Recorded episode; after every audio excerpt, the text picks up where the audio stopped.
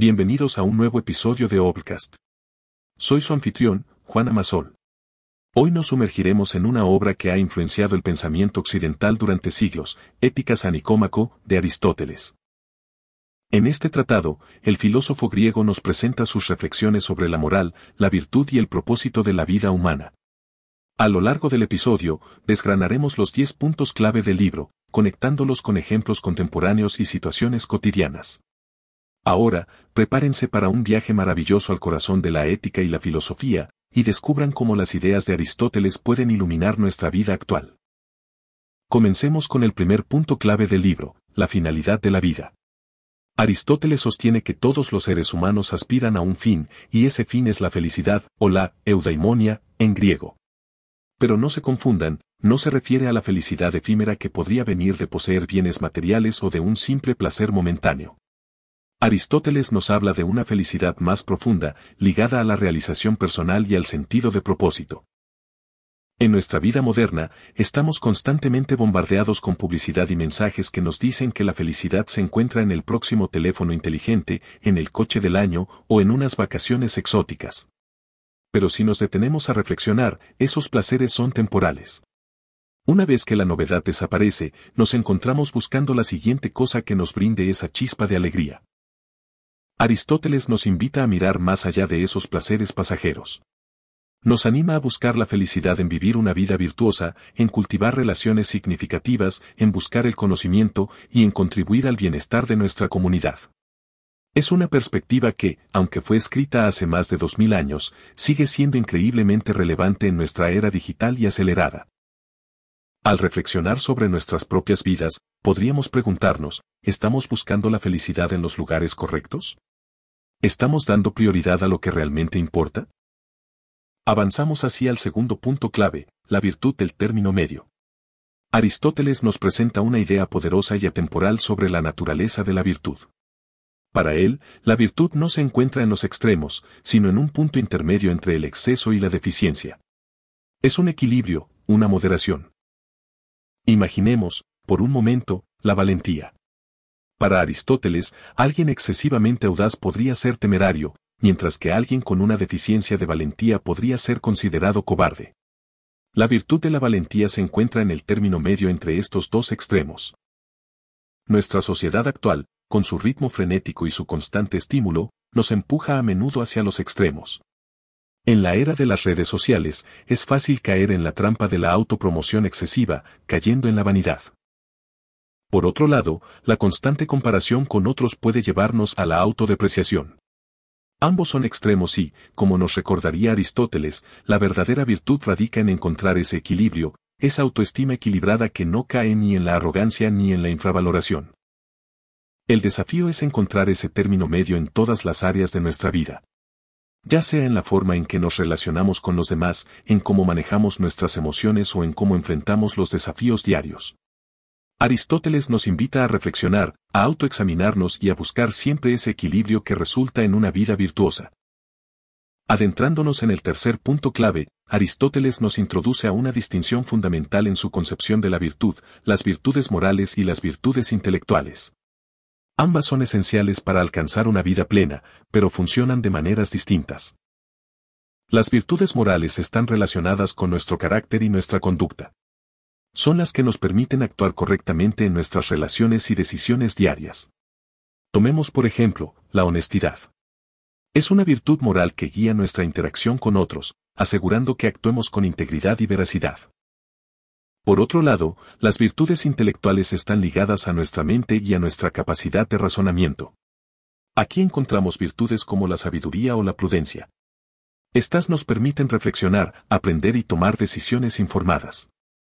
En el mundo actual, donde estamos constantemente bombardeados con información, cultivar la virtud intelectual de la sabiduría nos ayuda a discernir lo que es lo verdaderamente valioso y que es relevante.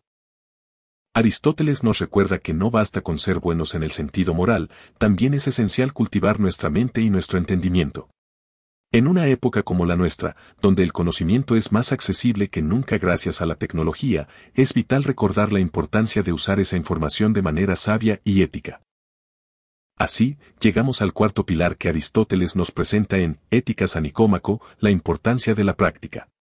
Aristóteles nos enseña que la virtud, en cualquiera de sus formas, no es algo con lo que nacemos completamente formado, sino algo que desarrollamos y perfeccionamos a través de la repetición y la experiencia. Piensen en un músico. No importa cuánto talento innato tenga, si no practica su instrumento regularmente, nunca alcanzará la maestría. Del mismo modo, las virtudes morales e intelectuales requieren práctica. No basta con conocer la diferencia entre lo correcto y lo incorrecto, debemos actuar repetidamente de manera correcta hasta que se convierta en un hábito, en una segunda naturaleza. En nuestro mundo moderno, donde todo parece demandar resultados inmediatos, la idea de la práctica y la paciencia puede parecer anticuada. Sin embargo, consideren las habilidades o virtudes que han adquirido a lo largo de los años. Ya sea aprender a escuchar, desarrollar empatía o tomar decisiones informadas, ninguna de estas habilidades se adquiere de la noche a la mañana. Requieren tiempo, esfuerzo y, sobre todo, práctica. Aristóteles nos recuerda que para vivir una vida virtuosa, debemos estar dispuestos a comprometernos con el proceso, a aprender de nuestros errores y a practicar constantemente. Después de todo, la excelencia no es un acto, sino un hábito. Continuamos nuestro viaje por Éticas a Nicómaco con el quinto punto clave que Aristóteles nos propone, el rol de la razón. Para el filósofo griego, la razón no es solo una herramienta del intelecto, sino el elemento que nos diferencia de otras criaturas y nos permite vivir una vida virtuosa. En el vasto paisaje del pensamiento y la acción humanos, la razón es como un faro que ilumina nuestro camino, ayudándonos a discernir lo correcto de lo incorrecto. No es suficiente con actuar por impulso o seguir ciegamente nuestras emociones. Aristóteles argumenta que debemos usar nuestra capacidad de razonamiento para guiar nuestras acciones y decisiones. En el mundo contemporáneo, donde las emociones a menudo se magnifican a través de las redes sociales y las noticias sensacionalistas, la razón se vuelve aún más crucial. Antes de compartir una noticia o responder a un comentario en línea, usar la razón nos permite detenernos, reflexionar y actuar de manera informada y equilibrada. Aristóteles nos invita a cultivar y valorar nuestra capacidad de razonar, a no tomarla por sentado. En una era de desinformación y reacciones impulsivas, la razón es nuestra mejor defensa y la clave para vivir una vida plena y significativa. Avanzamos hacia el sexto pilar que Aristóteles nos presenta en Éticas a Nicómaco, la amistad y la comunidad. Para Aristóteles, las relaciones humanas son esenciales para una vida bien vivida. No estamos hechos para estar solos, somos seres intrínsecamente sociales. La amistad, en particular, ocupa un lugar especial en la ética aristotélica. No se trata simplemente de compañía o camaradería, es una forma de virtud. Una verdadera amistad se basa en el mutuo bienestar y en el deseo genuino del bien del otro. En la era digital en la que vivimos, donde las amistades pueden ser tan efímeras como un clic en las redes sociales, la perspectiva de Aristóteles nos invita a reflexionar sobre la calidad y profundidad de nuestras relaciones.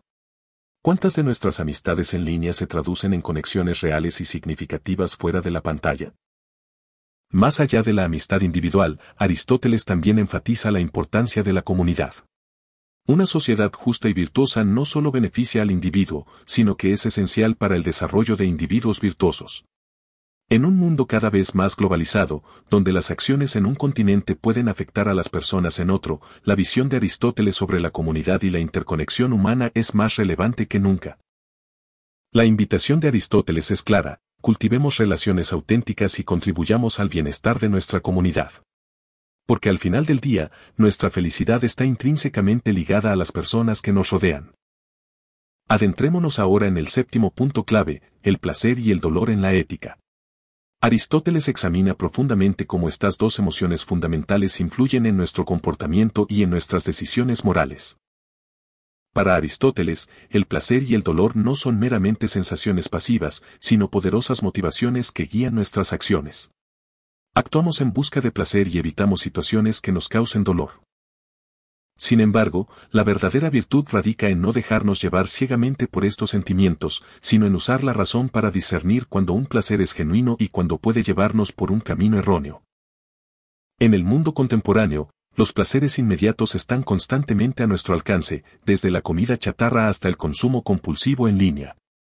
Pero Aristóteles nos instaría a reflexionar, ¿estos placeres momentáneos realmente contribuyen a nuestra felicidad a largo plazo o simplemente nos ofrecen una gratificación efímera? Por otro lado, enfrentar el dolor o la incomodidad, como el esfuerzo necesario para aprender una nueva habilidad, puede llevarnos a un crecimiento y bienestar duraderos. Aristóteles nos anima a mirar más allá de la inmediatez del momento y a sopesar nuestros placeres y dolores a la luz de una vida buena y virtuosa. En nuestra búsqueda de la felicidad, debemos ser críticos y reflexivos sobre los placeres que perseguimos y los dolores que evitamos. Porque, en palabras de Aristóteles, la vida no se trata solo de sentir, sino de sentir correctamente. Entramos así al noveno pilar, la influencia de la sociedad en la virtud. Para el filósofo griego, el contexto social y comunitario en el que vivimos no es una mera circunstancia, es una fuerza activa que moldea nuestro carácter y nuestras acciones. Aristóteles sostiene que una sociedad justa y virtuosa no solo es beneficiosa por sí misma, sino que es esencial para el desarrollo de individuos virtuosos. Una sociedad que valora y promueve la educación, la justicia y el bienestar de sus ciudadanos crea un entorno en el que la virtud puede florecer. En nuestra era moderna, donde la globalización y la tecnología han creado comunidades interconectadas, esta idea es más relevante que nunca. Las decisiones políticas, las normas culturales y las estructuras educativas tienen un profundo impacto en cómo definimos y perseguimos la virtud. Por ejemplo, en una sociedad que prioriza la educación y el acceso equitativo a oportunidades, es más probable que sus ciudadanos desarrollen virtudes intelectuales y morales. Sin embargo, la responsabilidad no recae únicamente en la sociedad. Como individuos, tenemos el deber de contribuir activamente al bienestar de nuestra comunidad y de promover valores y prácticas que fomenten una vida virtuosa. En palabras de Aristóteles, somos tanto producto como creadores de nuestra sociedad. Así que, al reflexionar sobre nuestra propia vida y las decisiones que tomamos, consideremos también el impacto más amplio que tienen en la comunidad que nos rodea. Porque la virtud, según Aristóteles, es tanto un viaje personal como colectivo. Al acercarnos al final de nuestro recorrido por Éticas a Nicómaco, llegamos al décimo y esencial punto que Aristóteles nos presenta, la necesidad de una vida completa. Para Aristóteles, la vida humana no se mide en momentos aislados, sino en su totalidad. Considera la vida como una obra de arte en proceso. No podemos juzgarla por una sola pincelada o por un fragmento, debemos verla en su conjunto. De un mismo modo, no podemos juzgar si una vida ha sido feliz o virtuosa basándonos en un solo evento o periodo. Las adversidades y los desafíos que enfrentamos, aunque puedan parecer devastadores en el momento, pueden, con el tiempo, llevar a un crecimiento y comprensión más profundos. En nuestra sociedad actual, donde a menudo se busca la gratificación inmediata, este consejo de Aristóteles es especialmente relevante. Nos invita a tener paciencia, a comprender que la verdadera felicidad y virtud se revelan a lo largo del tiempo y a no dejarnos desanimar por las dificultades temporales. Cada capítulo de nuestra vida, con sus altos y bajos, contribuye al relato completo. Y, como nos recordaría Aristóteles, es solo al final, cuando miramos atrás y contemplamos la totalidad de nuestra existencia, que podemos realmente evaluar y apreciar la belleza y la virtud de una vida bien vivida. En conclusión, Éticas a Nicómaco, de Aristóteles nos ofrece una inmersión profunda en las reflexiones sobre la moral, la virtud y la esencia de la vida humana. A través de sus palabras, comprendemos que la búsqueda de la felicidad no se trata de placeres efímeros, sino de vivir una vida plena y virtuosa, basada en el razonamiento y la práctica constante. Las enseñanzas de Aristóteles nos recuerdan que, aunque vivamos en tiempos modernos, los principios éticos y morales son atemporales nos desafían a reflexionar sobre nuestra conducta, nuestras relaciones y nuestra contribución a la sociedad. Nos instan a buscar el término medio, a cultivar la razón y a valorar la verdadera amistad y comunidad. Al cerrar este episodio, queremos subrayar, como siempre, que lo que has escuchado es solo una pincelada de la riqueza y profundidad de Éticas a Nicómaco. Aunque hemos resumido sus puntos esenciales, te animamos a sumergirte en la obra completa de Aristóteles para apreciar la amplitud de su sabiduría. En la descripción encontrarás un enlace para adquirir el libro. Recuerda siempre que el verdadero conocimiento se encuentra en las páginas completas, no solo en los resúmenes.